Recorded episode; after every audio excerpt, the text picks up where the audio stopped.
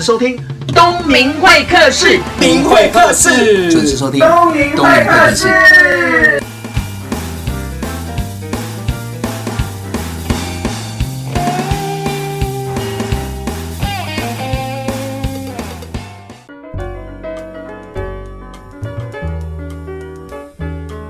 现在收听的是东明会客室，我是主持人王东明。各位朋友，不知道你们的衣橱有多少衣服哦？那我相信每个人的衣橱一定有分上班的啦，然后就是公开场合穿的啦，或者是家里穿的啊。很多人是从不知道该怎么样穿衣服，然后乱买一些衣服，那又舍不得丢，所以衣橱里面的衣服大爆炸。因为你根本不知道该穿什么，该丢什么，甚至于觉得衣服很多的时候，你还会花钱花时间去逛街。那有一句名言说得非常的贴切哦，女人的衣橱永远都少一件。对我来说，这是借口，就是为了自己有购买的借口。那今天很高兴邀请到的是，在网络上我找到一个非常有趣的职业，就是衣橱医生。那我们欢迎今天的特别来宾，衣橱医生赖廷和。Hello，大家好，我是廷和。庭和你好，那看到本人非常的年轻，而且非常的有型哦。那刚才聊天的过程当中，他全身上下每一个单品全部都是从二手市集来的，包含帽子啊，包含衣服。最特别的是外面这一件白衬衫，对，你介绍一下。哦，就是因为衣橱医生他必须要有一个白袍，但是不能真的披上医生袍，所以我就拿一个化学的实验袍，但是又不想要给人太重的那种医生的感觉，所以它其实是一个挑战，就是要把它穿的，就是很像。而且有趣的是，你如果没有讲的话，我会觉得是一个很特别的衬衫，对，因为你穿搭的非常的有型哦，不会让我觉得就好像在从实验室或者是从医院走出来的医生。呃，我觉得这个光看造型 就让人家觉得说，哎，你是很专业的。哦，就是因为服装是人的第二层皮肤，它也是表达你自身的语言，所以就是必须要有抢眼的风格存在，然后才比较能让人觉得说，哦，这个人是可以幸福的。那这是其中一部分。衣橱医生啊，这四个字我觉得非常有趣哦。为什么呢？因为衣橱跟医生这两个好像不搭嘎，又放在一起。那我在看你的那个 FB 粉丝页的时候，才知道说，哦，你是专门帮人整理他的衣橱，对，然后分什么该丢，什么该留，甚至于还会陪客户。你的学生去购物，对，就是因为我是关注在二手衣跟快时尚的领域里面，就会发现说，哎，为什么大家都把衣服拿出来？然后后来追本溯源，觉得说会不会是大家衣橱生病的？然后所以那时候还跟朋友开玩笑说，那我要当衣橱医生，然后就是拿着听诊器听别人的衣橱，这样子就是有点无厘头。可是没有想到，就真的变成一个自己的职业。那我的职业就是，其实很多人对于衣服特别的有情感，然后他们没有办法丢，所以你透过一些比较科学的身形数据的测量，就可以让他们比较舍得丢。那什么该丢，什么不该丢？就其实你就只要跟他们说这句话，就是很有根据的跟他们说，是这件衣服因为这样和这样的原因，所以让你不好看。然后光不好看就光不好看，他们就会很想。那是女生吧？男生才不会。男生可能有很多想到是说，比如说这个是有纪念件，这可能是我爸爸妈妈留给我的，对，这是我奶奶留给我的，这我是第一任买给我的，对。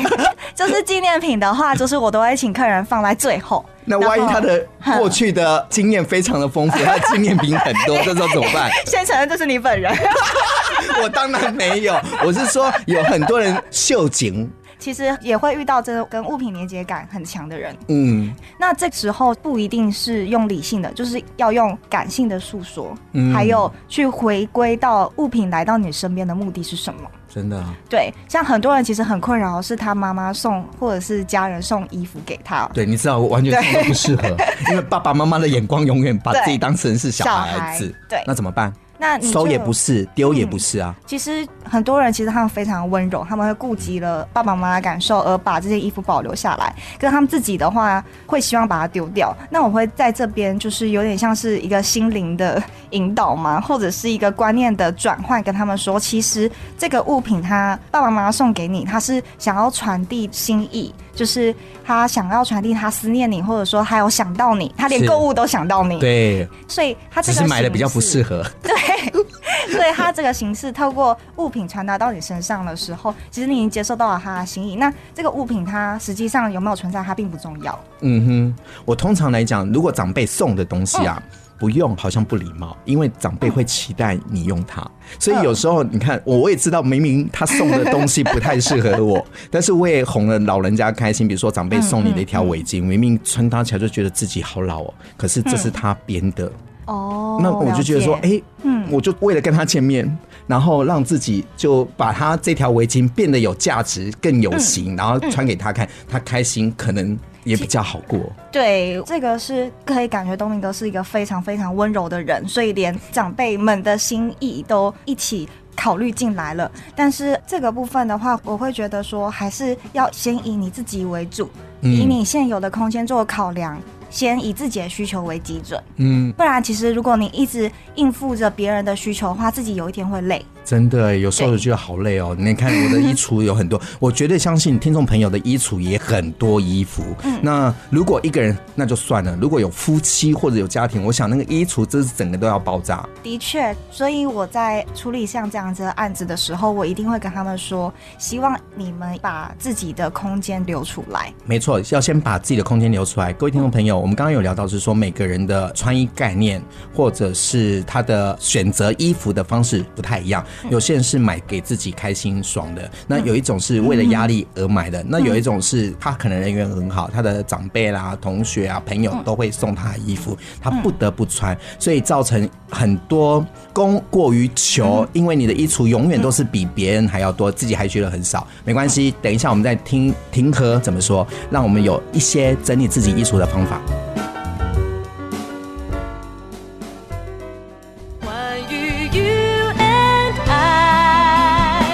以爱为名而存在，有你和我，All things are possible。环宇以爱为名，有你和我，All things are possible。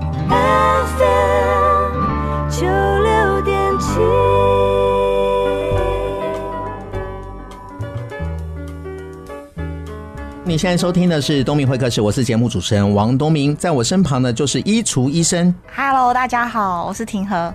嘿，我们刚刚有讲到那个衣橱医生，最主要是要诊断客户的衣橱，哪些东西是适合，哪些是不适合的。那我们想问一下衣橱医生庭和，当你接到一个客户的委托的时候，你第一件事情会怎么做？其实我有一个像医生诊断的流程一样，我也会跟他们说，他们这一次来最主要的原因是什么？嗯哼，嗯，把主要的目标就定好。那通常有什么原因呢？就是可能想要找到自己的风格啊，或者是真的就是衣橱太乱，或者是他可能要买一个大衣柜，可是买大衣柜之前他想要先找我的服务，这样子，就是其实有各式各样的原因，或者是自己的身材突然就是。变胖了，对，就是有一个客人过了三年之后，才发现自己变胖了。过了三年，那也太不敏感了吧？就是他就不知道为什么，他就觉得他眼睛看到了他自己，跟别人看到他自己，就是一直都没有一样。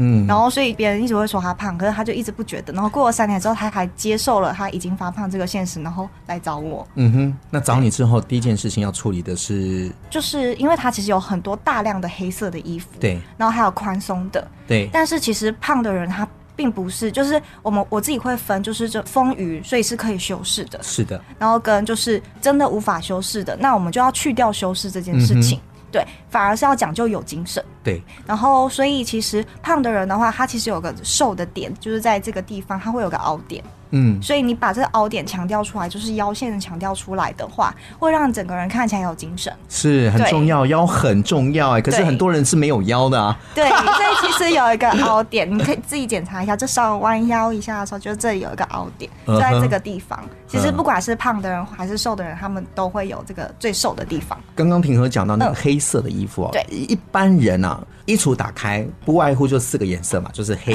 色啦、白色啦、灰色啦跟米色，都是。男生最常买的，我相信女生也是最常，因为不知道怎么买衣服，是这四个颜色是最最最安全的。对，像你刚刚说的那个，其实叫中性色。那中性色的存在的本身，它就是为了凸显其他颜色而存在的，所以大家会觉得很安全。我觉得是没有错的。但是就是如果想要帮自己增添一些喜欢的颜色，比如说有点鲜艳的，那你可以从一些小地方着手，比如说你的饰品，或者是说像你的手表，或者是像呃背包配件等等的，可以。从小处着手，嗯，那像是东明老师今天穿的是比较花的衬衫，那如果有比较喜欢就是比较华丽的打扮的朋友的话，其实可以从就是这个花样本身它有什么颜色，然后去找它的配色的话，其实就会很容易。比如说今天其实有大面积的深蓝色，嗯、那其实如果你把裤子或者是背心改成深蓝色的话，协调性也会很高。嗯，所以挑衣服跟工作也是很大的关系哦。对。比如说，我曾经就是有一位客户，他是做保险业的，然后他就跟我说，他不知道为什么，就是他的穿着都会被长辈很喜爱，然后就说很端庄，跟他的同年龄层都会觉得他就是把自己打扮的太像，就是那种很老的主管这样子。然后我就实际测量他的五官之后，然后分析出来，其实是他的五官是比较像小朋友，嗯，但是他的衣服太过端庄了，嗯，就是他很喜欢有大量的蓬袖，女生嘛，蓬袖、珠珠或者是蕾丝等等的东西，或者是说他蓬袖之外，他还会有蓬裙这样子。哇，可是他是那个是比较小幅度的蓬裙，所以就是不会说太夸张。可是在这个人身上，其实有点太多了，嗯，对，然后所以他就是。他就其实还蛮困扰的，因为大家都会觉得他每一次场合都穿的太过正式。这个女主管三十三，三十三应该已经脱离女孩的这个阶段了。对，但是也不能穿的太老气。对，所以就是同年龄层都觉得他有点太过正式和老气，甚至有点压力。后来我就测量出来之后，就跟他说：“你用你自己用点数来计算你的穿着，就是比如说像一件衣服，它的原身是白色的衬衫或白色的 T 恤，如果你加注在它的身上，然后是比较华丽的、比较显眼的，比如说你加了显眼的颜色，或者是多加了坠饰在上面，嗯，这些都可以算是一点。对。”然后我就跟他说，你的身上不可以超过三点，三点，全身上下你不可以超过三点。嗯，对，因为三个重点的话，就变得是太 over 了。对，就变得是每个都不是重点。对，因为他那时候刚好也要找去日本的婚礼的穿搭，嗯，然后我就是只带他去买一件样式和剪裁非常简单的洋装，最后是带他去买一些配件。然后后来他就跟我说，他的他传给我他日本婚礼的穿搭，然后就大家都说很得体，就是很气质典雅。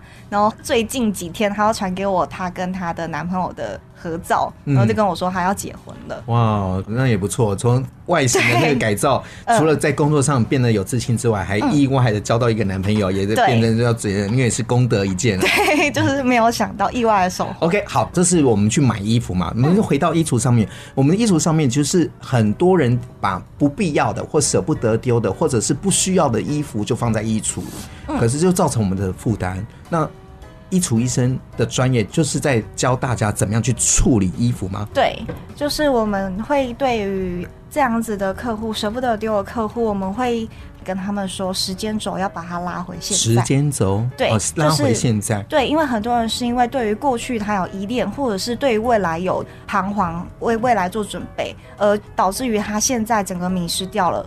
嗯，所以他在做整理这个动作，其实是为了想要拥有干净整齐的空间。对对，可是因为他拿到那个物品的时候，突然被过去或未来束缚住了，对，所以他就忘记了他现在其实最重要的事情是什么。所以你会不会常常在帮人家整理衣橱的时候，都会想说，哎、欸，这个衣服不能丢，这个太贵了啊，这个很贵，这个我可以下次可以穿得到。甚至你会看到很多的衣服，虽然价钱很贵，连标都没有剪掉，意思说就没有穿。对，那这时候你怎么样去说服消费者？嗯、其实就是环保，就是回收衣服的厂商，他们已经在跟大家讲说，其实你不要的衣服就等于是垃圾。对，其实衣服的价值来自于你看它，然后你认为它有这个价，而你买它。所以其实如果你不要这些衣服的话，除非你是像东明哥一样，或者其他明星一样，就是有光环，就是大家会愿意买你的二手衣。但是如果是一般人的话，可能就没有办法，就是。你不要的衣服，可能就是连十块、二十块都不到。嗯。对，因为奢侈品本来就不是可以卖钱和值钱的东西。其实衣服的贵来自于它能为你带来钱财，就是你穿的得体和自信的时候，自动吸引的好运。所以，如果这件衣服它没有办法做到这件事的话，你就需要丢掉。好，听众朋友啊，那你就去想一下，你衣服到底有多少是没有穿到的？那你应该去思考一下，如果这些衣服没有帮自己赚到钱或者加分的话。是不是应该要淘汰掉了呢？来，我们先休息一下，等一下再回到东明会客室的节目现场。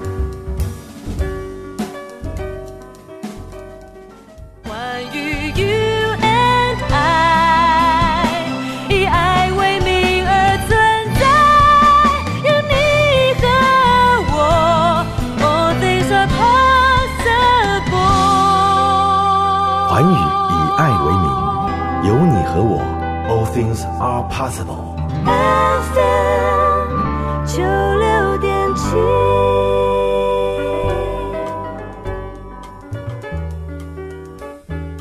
刚刚有聊到，就是在衣橱啊，我们应该要整理一下什么需要不需要的，或者是没有帮自己加分的，或者帮自己赚钱的，我们就应该要整理出来，算是丢掉或者是送人吧。对，可是其实我整理到很多的客户，他们都是接收到了别人不要的衣服，嗯，然后甚至我有去过一个人家里，他的衣橱是几乎净空的，嗯，可是他又说他不知道为什么，他应该已经留下了他需要的衣服，但是为什么他对于这些衣服都不喜欢？就后来发现说，留下来的衣服自己还不喜欢，对，他已经几乎空无一物了，他的衣橱已经几乎净空，这是我看过最空的衣服，男生女生？女生，哦。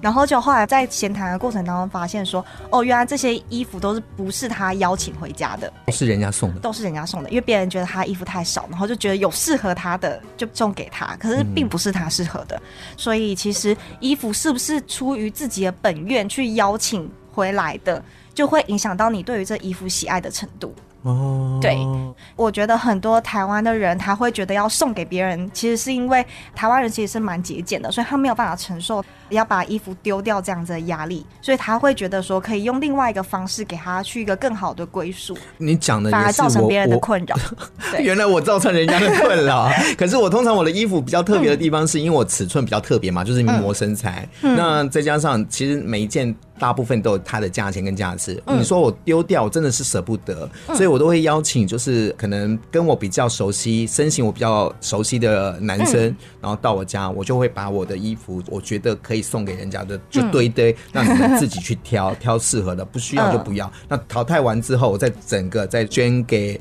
可能环保回收箱之类的哦，原来我这样子的方式有可能造成人家困扰。就是其实还是或多或少会，所以我觉得就是其实你刚刚说的那个，就是会把身形差不多的朋友，然后邀请来家里面，然后去挑衣服，我觉得这件事情还蛮棒的。其实澳洲的话，他们在处理二手衣服的时候，也是就是可能几个朋友就是聚一聚，然后把他们不要的衣服拿过来，然后就互相交换，嗯，然后就是让这件衣服重获新生这样子，哦，就是可以跟朋友。互相交换的方式，我觉得也是一个与朋友同乐之余，然后同时你的衣服也可以减少这样子。通常这样的活动大部分都是女生在办嘛，男生我好像没有听过这样的。男生很少，就是靠东明哥了。男生们的衣柜就靠你了，这样 啊！各位听众朋友，王东明的衣服很多，还有亮片流须的，当然是假的。对啊，我几乎没有听过男生在办这样的活动，哎，因为大部分男生衣服其实都很少。我算是特例了。对，你算特别的案子。对，我办公室还有储藏室，还有我的衣服呢。对，就是这样子挂啊挂啊挂的。嗯，所以我自己的话也会女生几个约一约，然后就办了一个市集，然后就回想很好。而且我自己身上的还有自己衣橱里面，其实有几件衣服都在当时就是留到现在。嗯，嗯，所以。为了让这些衣服有价值跟生命，所以常常跟姐妹们办一个什么二手衣服的交流，嗯、然后大家交换一下，嗯、然后可能你的衣服你穿不到的，哎、欸，我穿起来刚好适合我，我就让它更有生命的延续，就真的是一个很无价的方式，让这衣服可以长久的留存这样子。哦，所以当你的客户的好处是还会有这样的活动，让自己的衣服更有价值，不是只有丢弃而已。就是我会找几个朋友，然后就是不定时的会举办衣服交换的活动。哦，这样的活动都是会在官网粉丝页公布。对。哦，那听众朋友不要忘了，有机会的话上衣橱医生的粉丝页，然后了解一下这个活动，或许你也可以参加，嗯、也可以自己主办。对，因为希望就是说这衣橱里面的衣服更具有生命啊，然后让自己用不到的衣服找到有缘人。衣橱医生哦，这个职业是挺新的。嗯、那我上你的粉丝页看一下，就是你有写一些比较内心化的文章，就讲到是说你刚开始创业的时候，其实也遇到很多的瓶颈，尤其是爸爸妈妈不太支持，因为自己是女生女儿，然后你爸爸妈妈又供你念书念到国立的大学，嗯，而且你是台中科大学，然后是英文系，对，而且其实有得一个世界。比赛的奖项呃出国免费念书，嗯哼，然后就回来之后就变成就是变少的人，对对啊，因为爸妈就不了解这样的产业，他会觉得说啊，变少的变少，你工厂直接冲下。对对，其实一开始真的是为了实地田野调查而真的有成为一个居家清洁员。嗯，对。然后后来在这个部分，其实，在跟父母的拉扯，是我们双方都很痛苦。嗯，因为他看不到我看到的地方，然后他们会觉得，如果这些梦想包装的东西去掉之后，你的核心本质就是还是一个比较少。你的履历上面写的东西就是居家清洁员，大概一年多。嗯哼，对，所以他们就会觉得，那你不如就是随便去个柜台啊，需要英文的，就是还比较好听这样子。对，对，他们会希望可以比较好听。所以他们也是不了解吧？对，不了解，不了解才会这样子说。说。嗯，就算你说了，他们没有看到，他们也不太明白。对，所以你对抗了多久？大概有一年多，就并没有真的很明显的碰撞。嗯，但是会有跟他们之间，就是会耳闻，就是说，哦，爸爸，比如说他可能接起电话。别人说，呃，女儿现在在哪里高就之类的，然后他就说，哦，就是被他扫的这样子，啊，就有种放弃，就自我放弃，就说，哦，就是被我扫的。那现在呢？现在因为就开始上了一些新闻，然后就会有连结，就是我妈都会比我快来发现那个连结。听我爸和我姐说，就是他其实虽然没有跟我讲，但是他其实会偷偷的，因为爸妈好像有很多个群组，嗯，然后所以他就会把我的那些连接全部丢变撒。就是在那个群组分享，非常的热情分享。这群早干，这群早对对对。然后，所以我就是有一次剪头发的时候遇到一个阿姨，然后那阿姨说：“哦，你最近好优秀哦。”然后就是你妈妈都有给我看，然后我就觉得啊什么，然后她就拿出了她的赖的时候，我才发现我妈妈私底下就默默做了这些事。哦，也是帮你宣传了。对，对他他也有游泳园，嘿，这早干起哇塞，是不是？就是觉得，所以我觉得很棒的地方就是，第一个，你认清自己的目标是什么；第二个，就是你给自己一个机会。虽然爸妈刚开始是不支持，那不支持也不代表说他们是不对，因为是不了解嘛。对。但是我觉得你最棒的地方是，因为我很固执，我像一头牛一样。应该是说坚持，你没有试过的话，怎么知道行不行？对，对吧？那你这样走了，就开始从网络上发迹，然后跟人家合作，嗯、甚至于就开始有接案了。嗯、那甚至刚刚有听到，就是你为了要把这行从客户的需求去了解，你也去做家居清洁的这个部分。对、嗯，我觉得这是最快了解客户需求的地方在哪里？对，其实我后来会衍生有传达的服务，也是因为就是因为客人都会把我当空气，所以我就很容易观察到他们在这个居家的形态。嗯，然后我就发现说，其实客人找我们做清洁或整理，其实他们都会说他们没有时间，但他们拥有时间去打理好他们自己的外表。哎、对耶，对啊，呃，甚至就是我去过一个真的就是很乱的家，然后东西都堆了很多很多，然后是我非常不喜欢去清洁的家，然后就这个家，它的女主人要出去的时候，她就把衣服拿起来挂烫。就是出去前，他都把衣服就是挂烫好，然后我就觉得说，天哪，你就是你好重视自己的穿着哦，嗯，然后就后来发现说，其实穿着这件事情是有及时性的。你不一定会邀请朋友来你的家里，可是你朋友就一定会看到你外在呈现的形象。对，他就是要留给人家好印象嘛。对，所以自己要有好形象啊。对，所以出门会花一点时间，这是对的。对，但是在这个之前，平常应该就是要累积一些专业，嗯，把这些衣服整理好，而不是等出门的时候才让自己。所以我都有就是出污泥而不染的那种。感觉就是侯文勇，就是之前有在《顽皮故事集》里面有提到，就是他的姐姐，就是房间很可怕，爆炸一样，然后就他从那个可怕的房间里面走出来，竟然变成一个仙女，然后他就说有他看到一朵荷花，这样子。哇塞，这个形容非常的贴切哦，听众朋友，你是不是也是这样的人？嗯，就算是你也不会让我知道，对吧？所以每个人哦，应该花一点时间整理自己的衣橱跟自己的外在，嗯、我觉得这是帮自己加分的一个很好的基本功哦。嗯、那这一段我们通常都会送一首歌给听众朋友，那庭和有什么样的歌要送给听众朋友？这一首歌叫《曾经我想一了百了》，嗯，对，感觉好像是一个非常低气压的歌。对啊，为什么要点这首歌？就是因为听这首歌的时候，如果大家有机会看到那个歌词，会觉得其实它最后有点像是你走过人生低谷之后，看到了比较明亮的风景。这是一定的啊，有低潮一定会有高潮啊！所以听众朋友，不管你现在在哪个位置，你就想象下一个自己会精彩夺人。我们先听这首歌，中岛美嘉的这。一首曾经我也想一了百了，送给大家。关于 you and I，以爱为名而存在，有你和我，all things are possible。寰宇以爱为名，有你和我。all things are possible. FM 九六点七。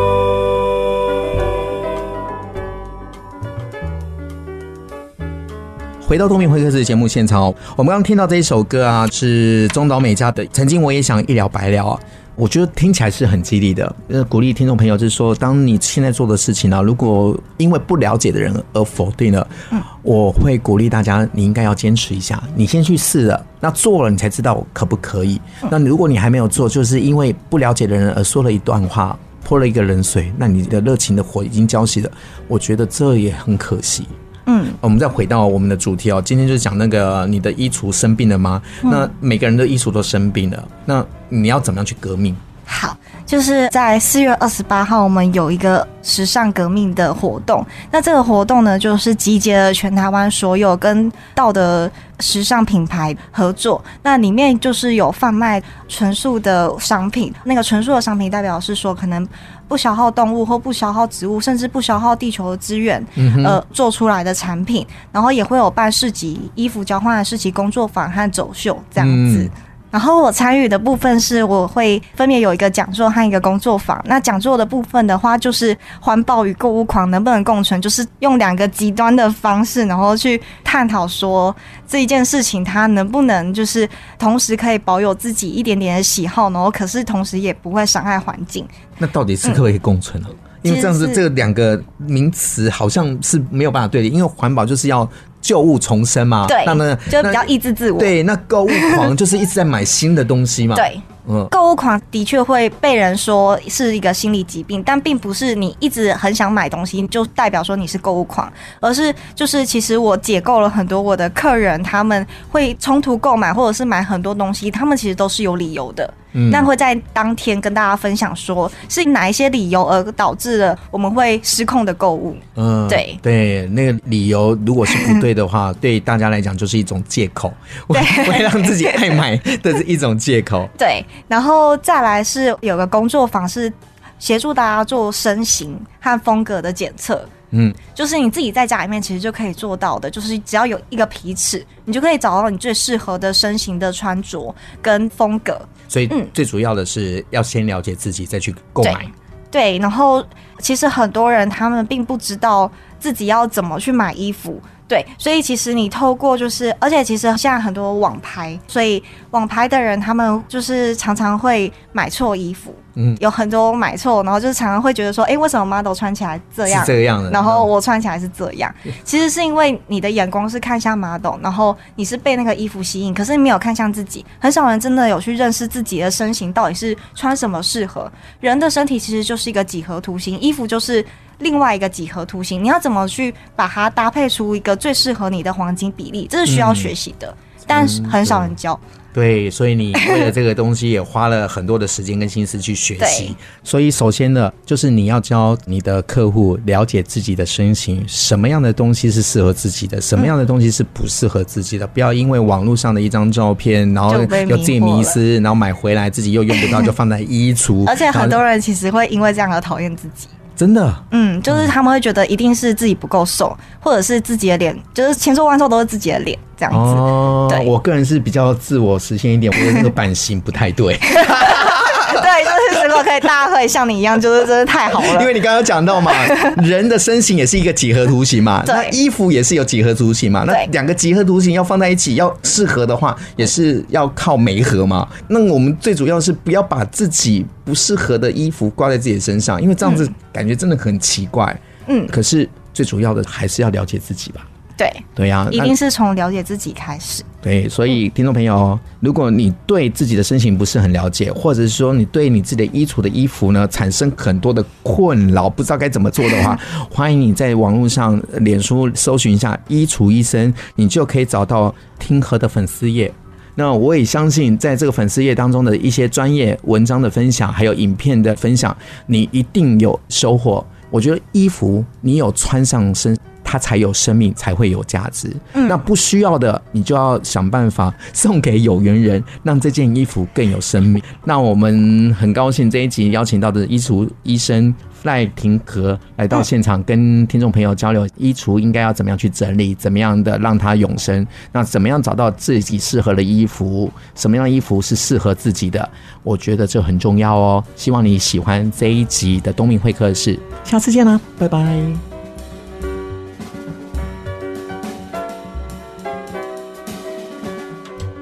今天邀请到是衣橱医生平和哦。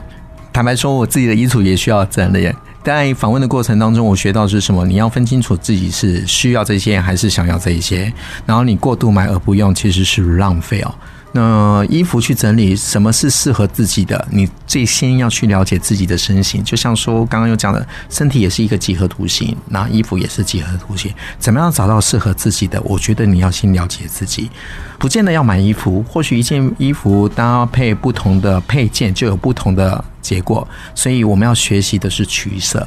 还是一句话，你有多了解自己？你先看看你的衣柜，什么是需要的，什么是该丢的。或许把这些不需要的衣服送给有缘人，把这个衣服的生命意义发挥得更有价值。我觉得这是我们应该要做的功课。很高兴制作这一集，我们下礼拜见喽，拜拜。